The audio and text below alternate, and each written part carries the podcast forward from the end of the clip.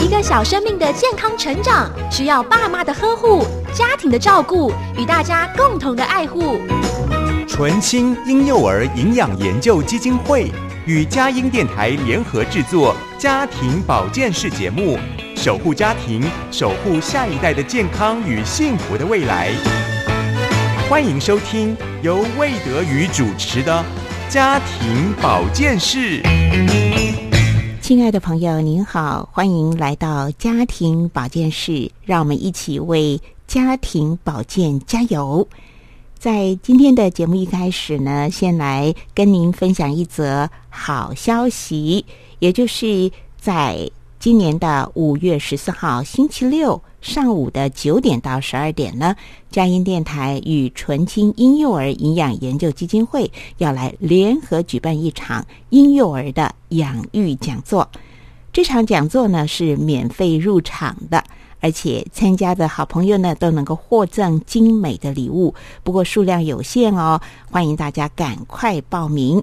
报名专线呢就是佳音电台的电话二三六九九零五零二三六九九零五零转分机七零零，关心我们的婴幼儿。他们的身心健康，在这场讲座呢，邀请到邱南昌医师来主讲新冠肺炎对婴幼儿的影响，黄聪明医师来主讲安心做父母，在爱里没有惧怕，高宇璇医师来主讲母乳成分免疫新发现。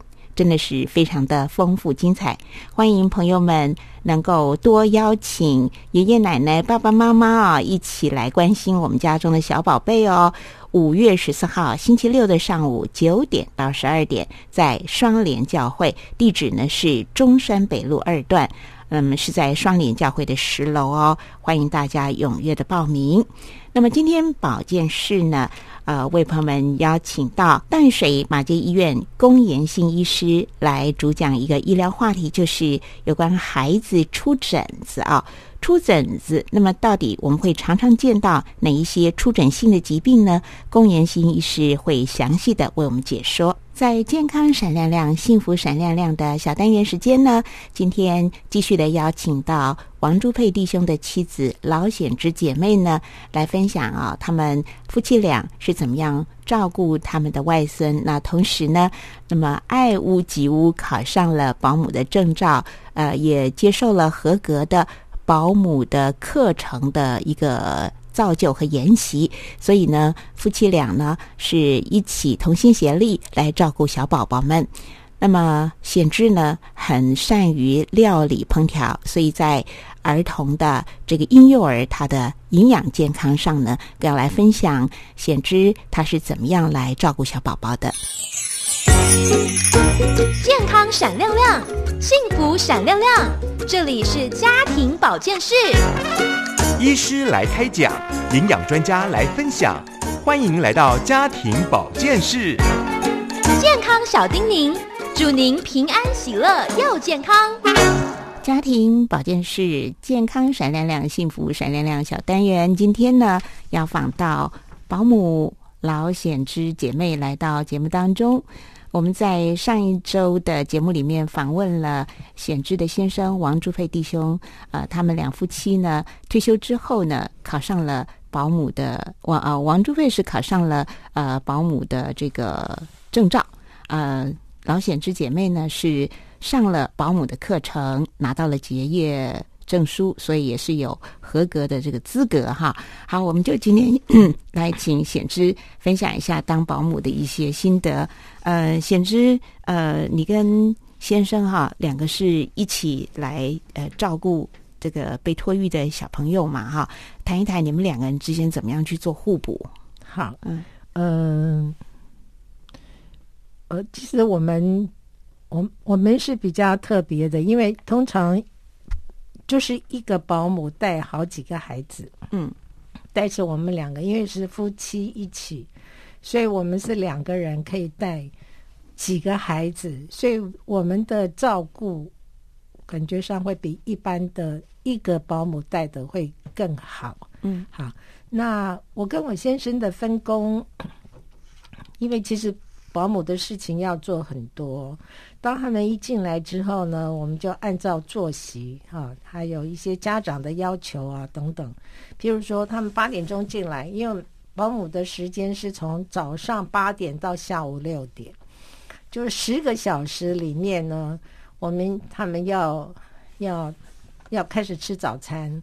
然后或者是喂奶啊等等的哈啊，那甚至有些托育的孩子，他们呃父母亲没有办法提供那个餐点呢，就变成我们保姆要准为他们准备餐点，呃，或者就是小小的，不管是婴婴幼儿的副食品，或者是呃再大一点的那个儿童的饮食，你们都要去照顾到哦。就变成说，那那因此呢，就是我跟我先生两个人就是。呃呃，餐点的准备比较是我我在预备，嗯嗯，但是我跟我先生的分工就是，假如说我们家有男婴和托和女婴或男童或女童的话，呃，我们家先生比较是以照顾男童为主，哈，男婴为主，那我是照顾女婴或者是女童，嗯，那这样对。呃，特别是对一些女童的父母亲，他们会觉得比较放心。是对，嗯哼，啊，那那那我在就是我会整个环境的清洁哈，还有布置，还有还有怎么整个他们餐点的预备，就是通常都是我在我在做。嗯然后，但是呢，我们常常会呃会安排，因为在长达十个小时的时间里面，我们就会安排他们的作息。啊，那就会我跟我先讨论，譬如说早上可以做一些什么，譬如说我们早上有的时候天气好的话，他们吃完早餐，嗯，然后我也把那个中午的餐点预预备好，我们就会带他们到公园去玩，哦，对，去走一走，对他们出去晒太阳、跑步。是。然后，假如说是 天气不好的话，我们就会安排室内的活动，譬如说我们。呃，有些是我们是讲绘本哈，那有些是让他们绘本故事，对，绘本故事。另外一个就是，譬如说让他们去玩一些玩具，好，那些玩具是比较，呃，我们觉得说对他们的治治愈，还有他们的手眼协调比较有帮助的一些玩具，譬如说积木、乐高，嗯，啊，或者是所谓的呃扮家家酒，哈，还有。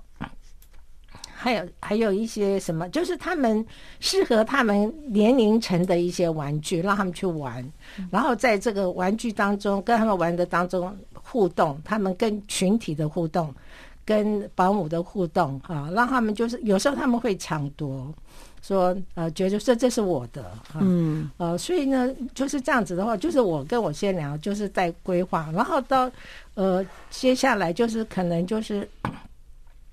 他们会，呃，换洗尿布啊，或等等的哈，我们就必须要，呃，时间到了，我们就要开始，就是哦，有要检查他们的尿布啊，有没有湿啊，等等的。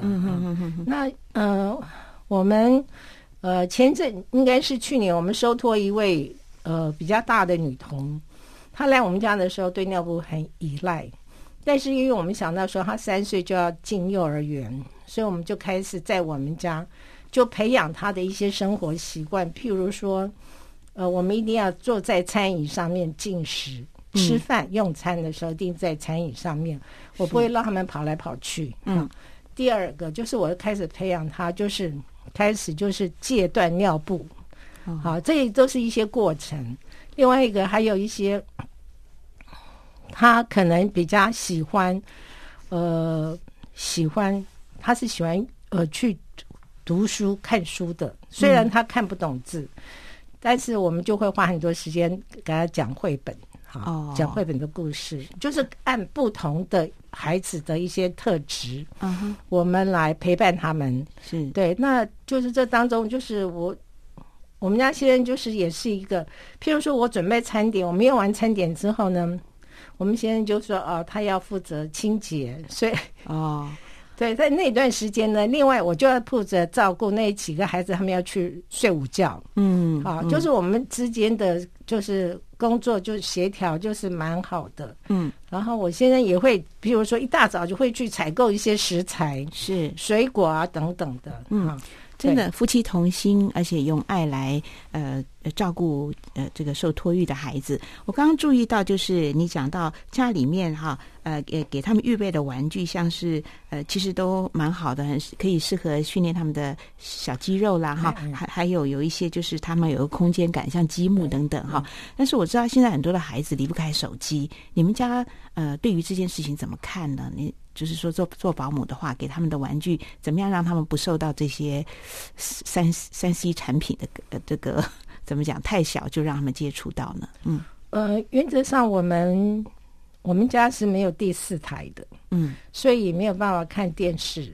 好，但是呢，我们会放放儿歌音乐，或者是讲，或者是那个呃呃录。呃，故事的录音带，嗯，就让他们听，是，对，他们可能就是可能一面玩的时候，他们就会听儿歌，他们学唱歌啊。然后我我们家先有，因为比如我刚刚提到说有一个幼那个女幼童，她年纪比较大，而且她是比较，我觉得她是一个求知欲蛮强的一个女童，嗯，所以我们家先生就会教她念。唐诗背唐诗。哇，还要讲英文单字啊 等等，是，所以这个这女童在我们家好几个月八个月的，她就学会了一些生活很规律的作息啊，嗯，然后还会开始还会认识数字，还有颜色，还有譬如说她会背唐诗，然后三字经，嗯，好，还有一些简单的英文哈，他妈就觉得非常的开心。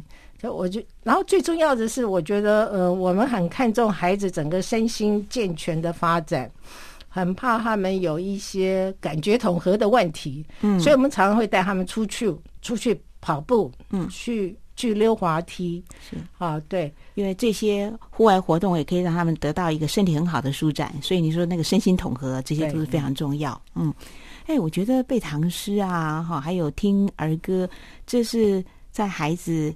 在在幼儿来讲是非常好的一个熏陶启迪呀，我个人这么认为啊，所以我相信这个孩子的父母亲一定一定会非常高兴，有这么好的一个环境。那你每一天是怎么样去打理呃这个照顾的环境，让家里面都很清洁？尤尤其现在是疫情很严重嘛，哈，所以你大概每天是怎么样去在环境上面做好安全跟打理？好，那呃，原则上我们家就是我们会呃，他们只要幼童一进门，或者是我们大人一进门，我们都是要求家长要先洗手，要先洗手。我来他们接孩子的时候要先洗手，或者是用酒精喷手，嗯，才能把孩子带走。这是我们在课程上面的一个对保姆的一个要求哈，所以那个孩子一进到我们家的时候，我们是要求他们洗手。那整在整个环境的清洁打理，就是我们在一天完之后，我们晚上我就会清扫，然后拖，就是拖拖地板，还有消毒那个他们的一些玩具。好，玩具的话一个礼拜消毒一次啦，差不多一个礼拜消毒一次。但是他们。他们游戏的游戏店啊，或所谓的书柔店的话，都每天都是要擦拭，对，消毒擦拭，是是，对。那还有一些，特别是我们会有一些比较安全的一些装置，譬如说安全锁。然后，然后还有在那个插座插座的地方，我们会塞那个插座的那个那个塞子，防护，把这些该有的防护都做好啊，提供他们一个非常安全、卫生而且有爱的环境。好，今天非常谢谢显之呢。呃，在这个小单元里面跟我们所做的分享，我想以后我们会在节目当中常常请教两位哦，来谈一谈哈，这个照顾幼儿的一些呃经验谈啦，也给呃所有的这些爸爸妈妈跟小朋友们加加油哈。好，非常谢谢两位，谢谢，谢谢，谢谢，谢谢。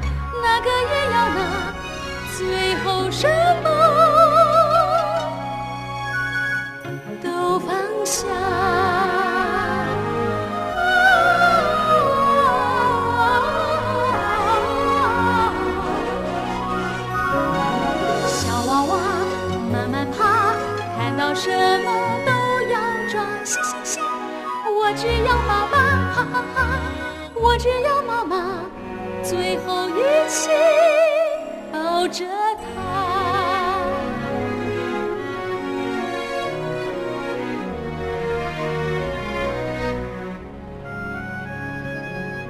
抱着他。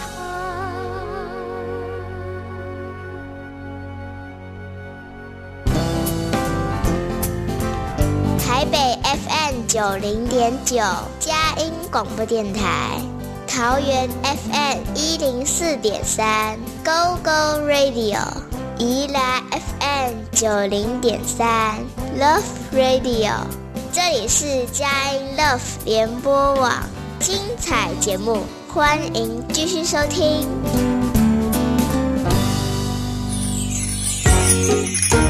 健康闪亮亮，幸福闪亮亮。这里是家庭保健室，医师来开讲，营养专家来分享，欢迎来到家庭保健室。健康小叮咛，祝您平安喜乐又健康。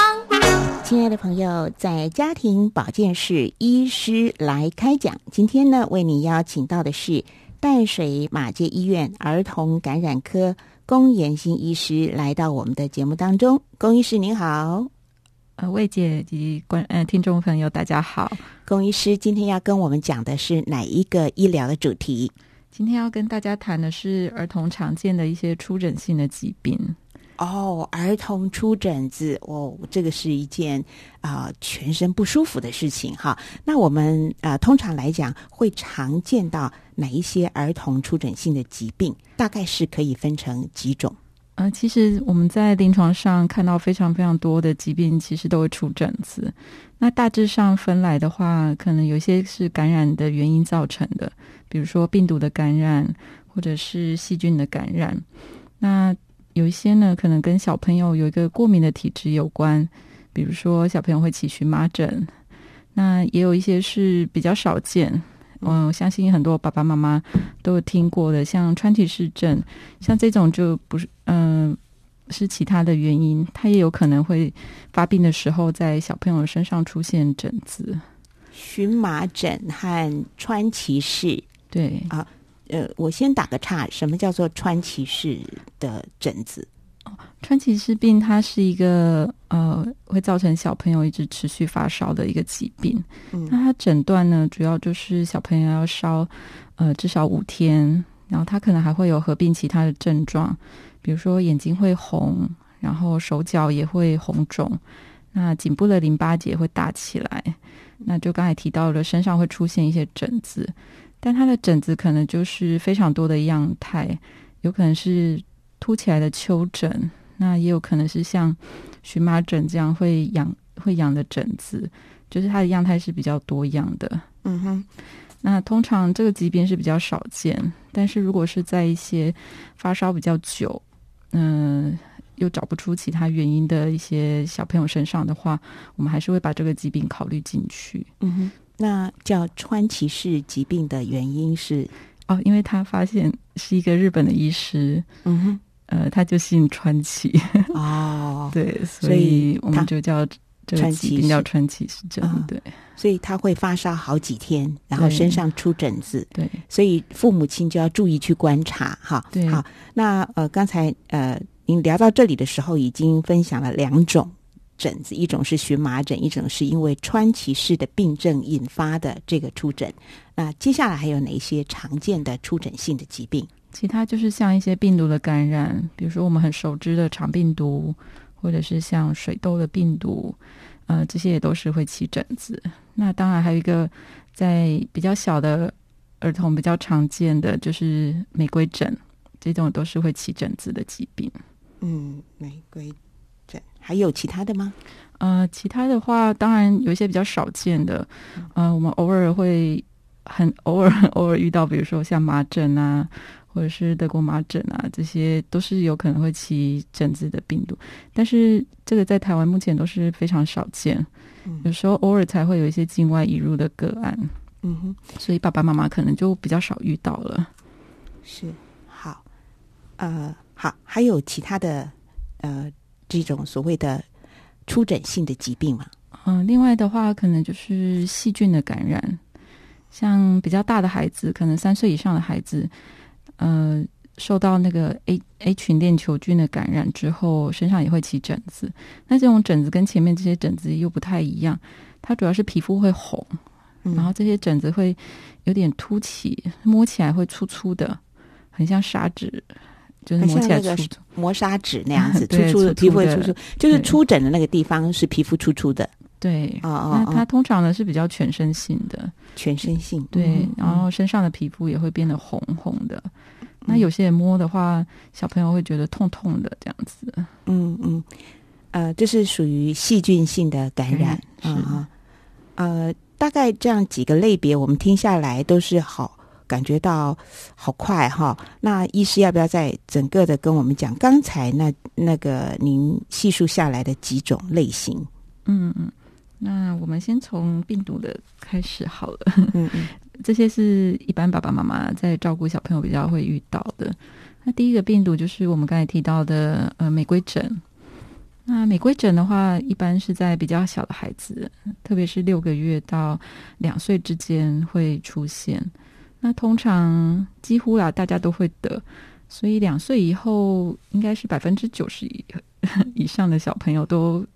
都有可能会得过这个疾病，就是两岁以前的小朋友，百分之几多少？九十，百分之九十，所以这是蛮常见的。是是是，所以这就真的是很常见，好像是成长必备之疹，之出疹哈。那玫瑰疹听起来，这个玫瑰的名字很好听，是不是因为它的形状、颜颜色呢？嗯，主要是它的颜色，嗯，因为它在皮肤上就是那种粉粉的颜色。哦，那。出疹会有一些什么样的情况？呃，会凸起吗？还是怎样啊？嗯嗯，这个疾病的话，呃，有时候在临床，爸爸妈妈带小朋友来看病，然后我们说哦，可能是玫瑰疹，他们就会开始找身上的疹子。可其实那个时候在发烧，都身上是不会出现疹子的。一开始不会出疹子，对，这个是要等到小朋友烧发烧大概三到五天之后，嗯，等到烧退了，疹子才会出现。发烧三到五天后，嗯，是的，才会出疹子。是，那出疹子之后之后呢，又会出疹多久啊？它差不多三天的时间。那可是你在发烧的状态之下，怎么样去判断它又没有出疹子啊？你怎么判断说它就是玫瑰疹呢？所以有时候一开始真的不太容易判断。我们大概就是会从。呃，小朋友，比如说发烧的状况，因为一般发烧起来会不舒服，可是像这一类的孩子的话，他可能用了退烧药没有烧，精神活力是好的。然后另外的话，就是我们有遇过很少部分的小孩可能会有一点点轻微的拉肚子。哦，嗯，哇，这个好像很难辨识呢。是啊，是啊，嗯。然后有时候我们就是因为小朋友一直发烧，又找不出特别的原因，所以我们也会做一些检查。那这类小朋友，他有时候又会在尿液里面有一点点轻微的脓尿，就会被担心说：“哎，会不会是尿道的感染？”然后甚至会被收住院。可是也许治疗之后，哎，过了几天烧退了，身上起了疹子，我们就知道是这个玫瑰疹。但是有经验的医师其实可以看小朋友的喉咙。哦，您讲到关键了。嗯，看小一开始就就要看小朋友的喉咙啊，我们做喉咙的检查。嗯，那喉咙的话，其实会看到有一些发炎。嗯嗯，然后它发炎的部位的话是在我们的咽部，就是悬雍垂两边有一个弓形的地方，其实那个地方会红红的，嗯，会会发炎。所以在我的老师，像他们比较有经验的医师，其实有时候看小朋友的喉咙。然后再加上临床的一些症状的话，嗯，就会跟爸爸妈妈说：“哎，这个是很怀疑是玫瑰疹。”嗯，那我们就回家等等，那，也许消退以后身上就会起疹子。然后听起来好像在办案，而且要经验老道哈，所以好，这个越听越有意思啊。呃，真的，医师在问诊的时候一定要非常的仔细，而且要多方的观察哈。好，我们先聊到这里，听一首可爱的儿歌音乐，待会儿继续的请教龚延新医师。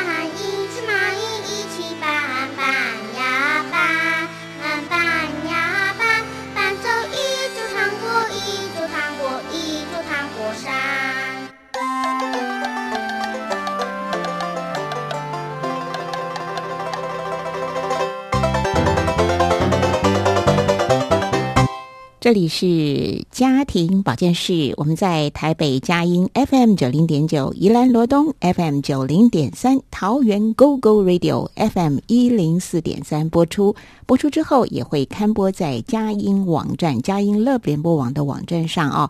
那么您在节目精华区点选家庭保健室，就可以听到每一集呃非常丰富详实的医疗资讯，以及我们非常生动而且家常化的小单元哦。呃，医师来开讲健康小叮咛，祝福啊我们的下一代啊能够更加的保健，更加的健康。那今天呢，我们节目邀请到的是淡水马街医院儿童感染科的龚延新医师。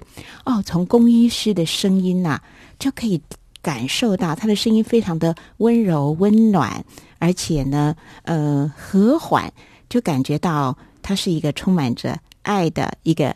呃，关心小朋友的一个医生，你一定是很喜欢小孩子选选择儿儿科，是不是？谢谢魏姐，呃，也是一部分的原因。好，那刚才我们光是讲这个儿童出诊性疾病，今天是我们的主题嘛？哇，您在开宗明义的时候就讲到有几种不同的类别，然后这个不同的类别包括了荨麻疹啦、穿疹氏病啦。病毒性的啦，病毒性里面还有肠病毒、水痘、玫瑰疹等等。那还有比较少见的，像是麻疹的、德国疹啊，还有细菌感染的等等。哈，我要常常复习一下。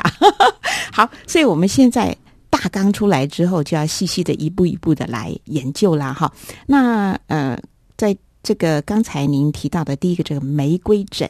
它它的诊断上面呢，其实就要突破很多的悬疑，对不对？嗯，那就是喉咙发炎的部位变得很关键。而且可能在观察的时候两三天就过了，然后那个疹子就出来了哈。所以爸爸妈妈呃不必惊慌，但主要是要带去给有经验的呃医师呢，好好的为小朋友做诊断。那关于玫瑰疹，它是呃出现在六个月到两岁这段时间嘛哈，所以它会不会就像是？它可以打疫苗吗？有没有人研发疫苗？还没有啦。哦，因为这相对是比较良性的疾病，所以良性的疾病，对啊，就让它发出来啊。我们以前老人家就讲哈，就是说好像哎，一关之后它就有一个成长的突破。哈，好。关于玫瑰疹，医师还有没有要补充补充的？嗯，玫瑰疹的话，它通常发疹会从我们的躯干开始，就你可以先看看小朋友的腹部啊、肚子的地方。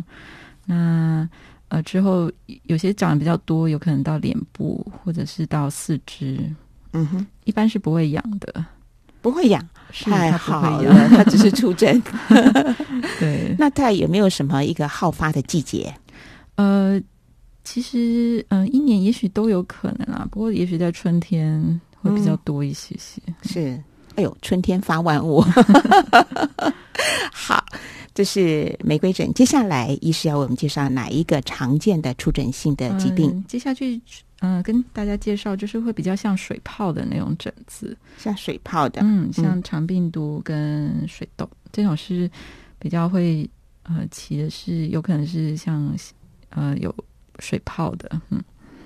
嗯，肠病毒和水痘啊，嗯。嗯，好，呃，这个。肠病毒在这个 COVID nineteen 之前啊，嗯，哦，大家听到了就常常听到了。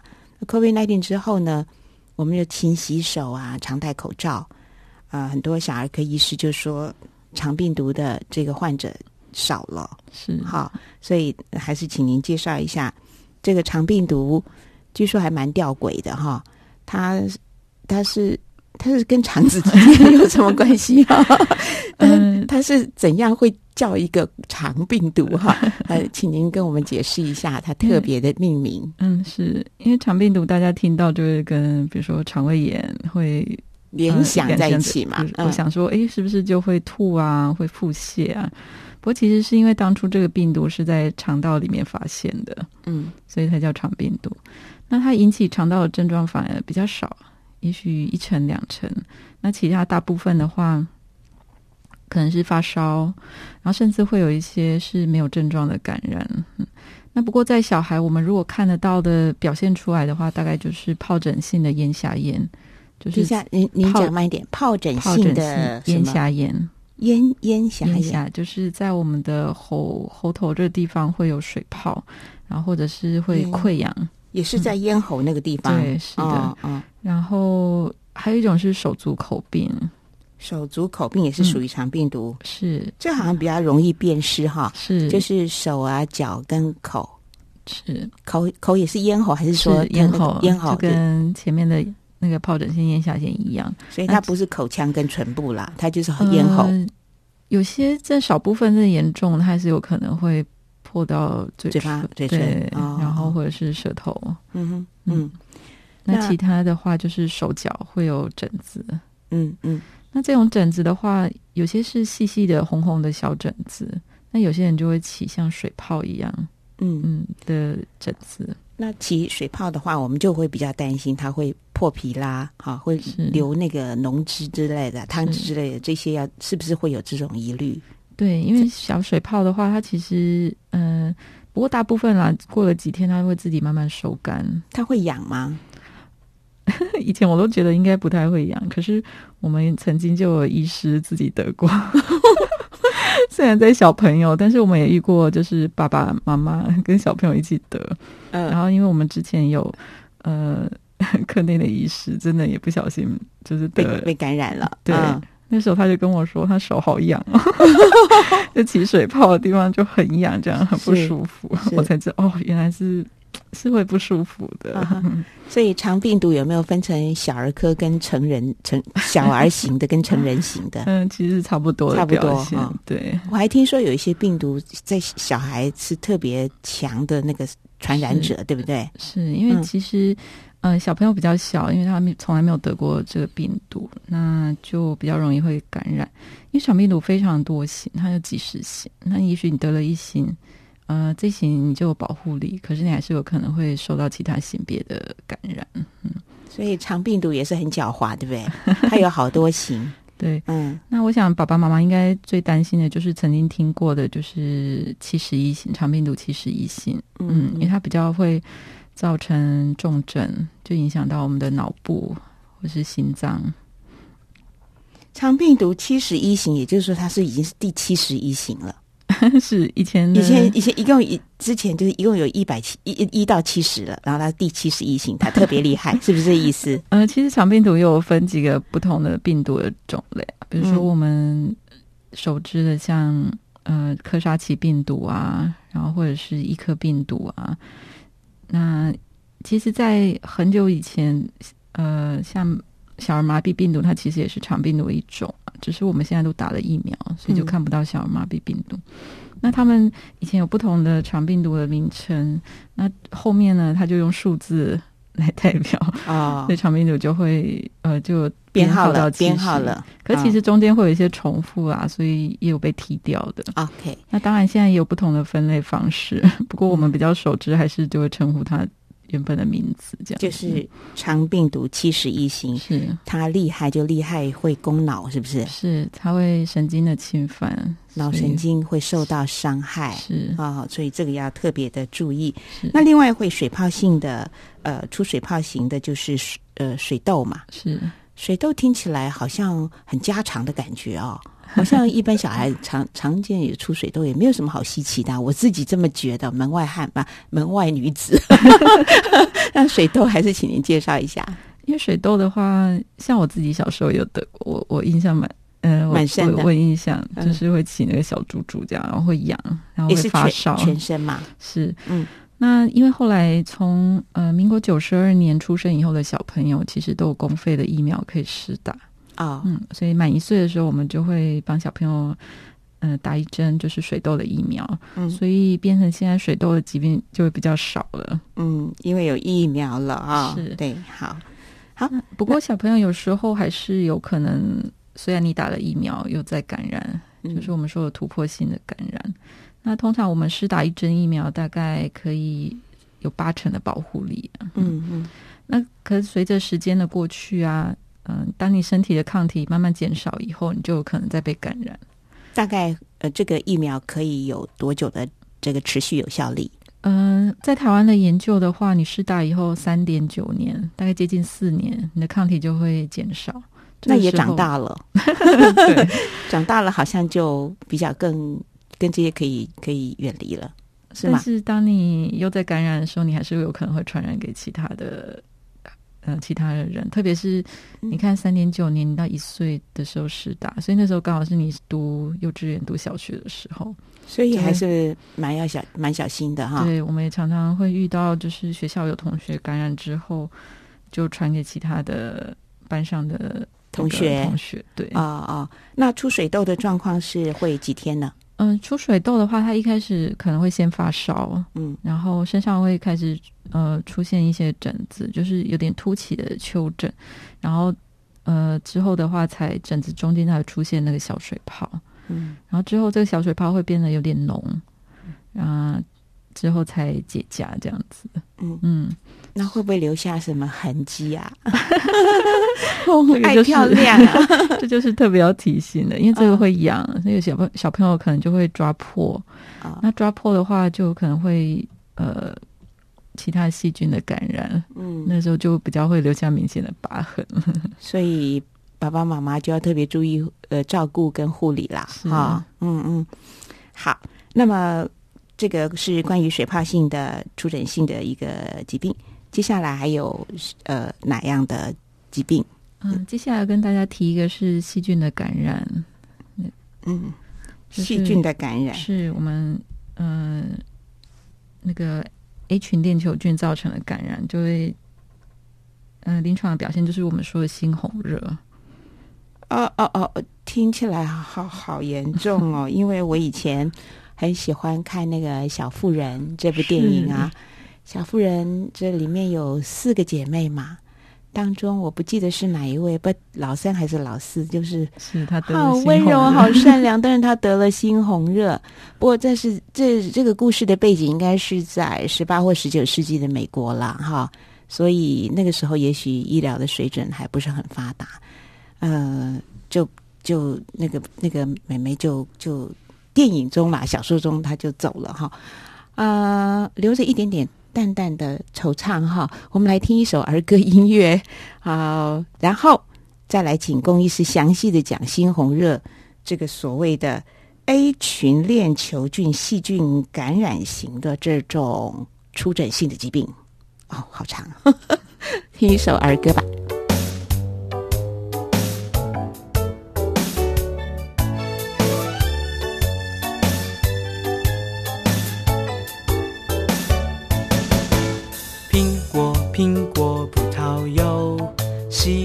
保龄球。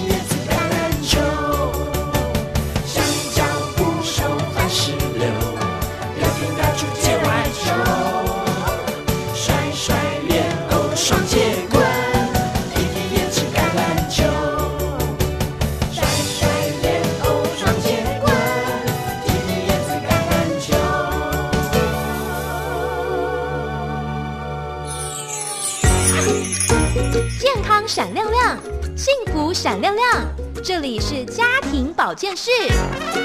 医师来开讲，营养专家来分享，欢迎来到家庭保健室。健康小叮咛，祝您平安喜乐又健康。亲爱的朋友，您所听到的是家庭保健室，我是节目主持人魏德瑜。嗯，其实我真的觉得在家庭保健室里面呢，很感谢啊、来主讲的医师呢，呃，每一个医师所分享的专题呢，都让我们在这当中得到很大的益处，对于呃医学医疗有更深的认识哈。像我都一直不停的在记速记。那今天我们邀请到的主讲的医师呢是淡水马街医院儿童感染科龚延新医师。那医师今天来主讲的主题是孩子怎么出疹子了。那谈儿童常见的出疹性疾病，好，那我们呃来到了第三段呢，节目的这个访问的最后一段了，时间蛮宝贵的哈，呃，当然是要择要哈，择重要的来跟大家分享。那简单的呃这个整理一下，一开始我们讲就是几种出疹性的疾病，然后再来就是专攻呃所谓的病毒性的疾病，接下来就是细菌性的这个出疹的疾病，我没讲错。没有嘛？哈，龚医师，哈哈，好，所以呢，帮大家好像有一个大纲这样下来哈。那我要问一个蛮外行的问题，请医师跟我们厘清一下病毒跟细菌到底是什么样的定义呢？他们是不同的病原体。嗯，然后细菌的话，嗯，通常 它比较大一点点啊。细菌比较大一点，但它不是病毒呃，其实它的构造也都不太一样。啊哈。所以像呃病毒的话，它就是一般都是比较小，然后它是需要呃感染人体之后，借由人体帮帮助它复制的。哦，嗯那细菌呢？细菌它可以自己 自己复制，自己分裂、是增增生，是然后细菌有分成好的跟坏的。呃，因为在比如说像在我们肠道里面，就有一些是我们说的益菌，它益生菌是有可能跟人类一起共生的，比较有益的一些细呃细菌这样子。可是病毒，病毒就是毒，就是坏的，对不对？呃，我好像看电影一样，要分成好人坏人。当然，他们如果感染人类，造成人类的疾病，好，医师讲的好含蓄。好，现在呢，我们对病毒跟细菌稍微了解一点，因为 好像我觉得了解个疾病好像在办案哦。好，现在柯南出出动了哦，柯南要来问哦，小侦探柯南要来问哈、那细菌感染型的这个出诊性的疾病啊，您刚刚讲到这个细菌叫做 A 群链球菌嘛，哈，它带它会带来哪一些的怎样的一种出诊性的疾病呢？这个呃 H 链球菌的话，它一般是比较大的孩子，通常是三岁以上的孩子比较会会感染。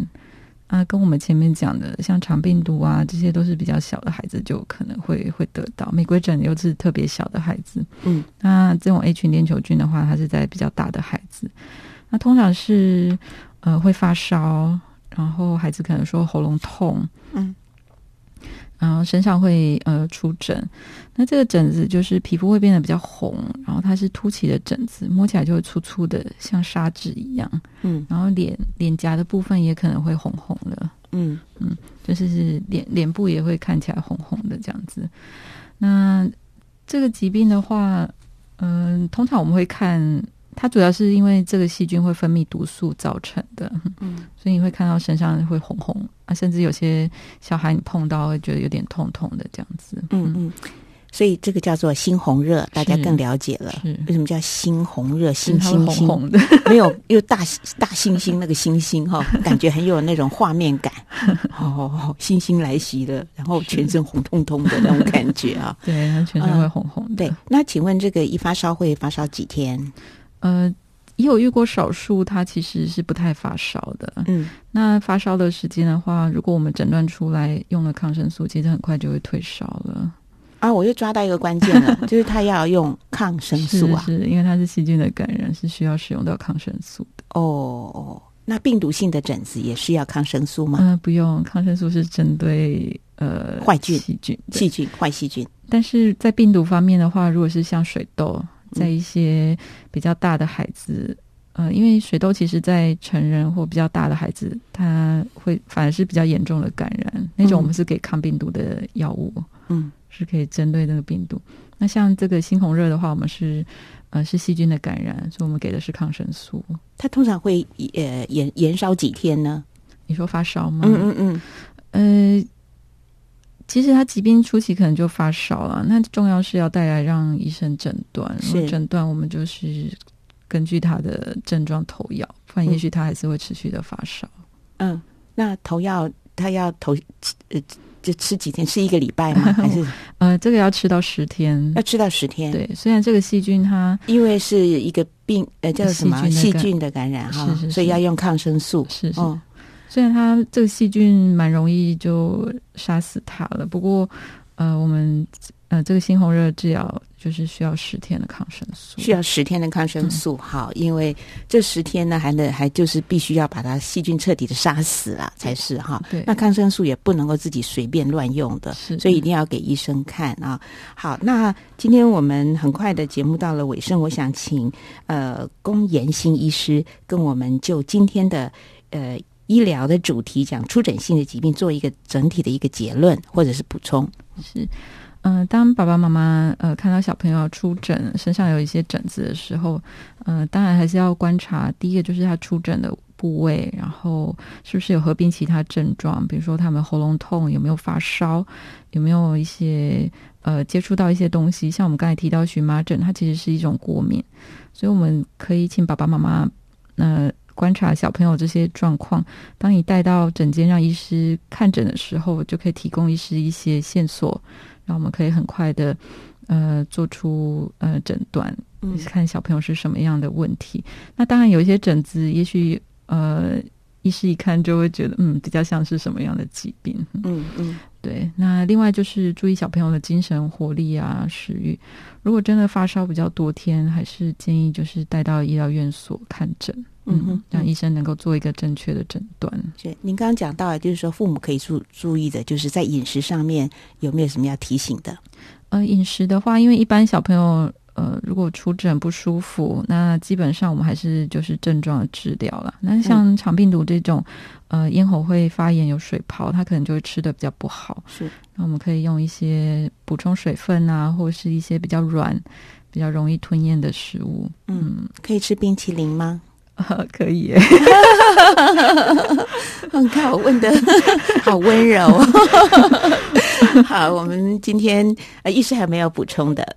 嗯，就希望爸爸妈妈呃呃，在照顾小朋友，如果有什么问题的话，其实都可以当场跟医师做讨论，这样。是是，总之呢，小孩有不对劲，赶快带医生去看啦。因为刚刚讲到出诊性的疾病，很多其实是要非常有经验跟仔细的诊诊断哈，才知道到底是出了什么问题哈。好，非常感谢龚延新医师今天跟我们讲出诊性儿童常见的出诊性疾病以及如何的诊断呃。照顾啊、祝福小宝宝们在成长的过程里面都蛮有平安和健康。谢谢龚医师，谢谢谢谢谢您，我们也欢迎朋友们啊、下次准时收听哦，拜拜。拜拜。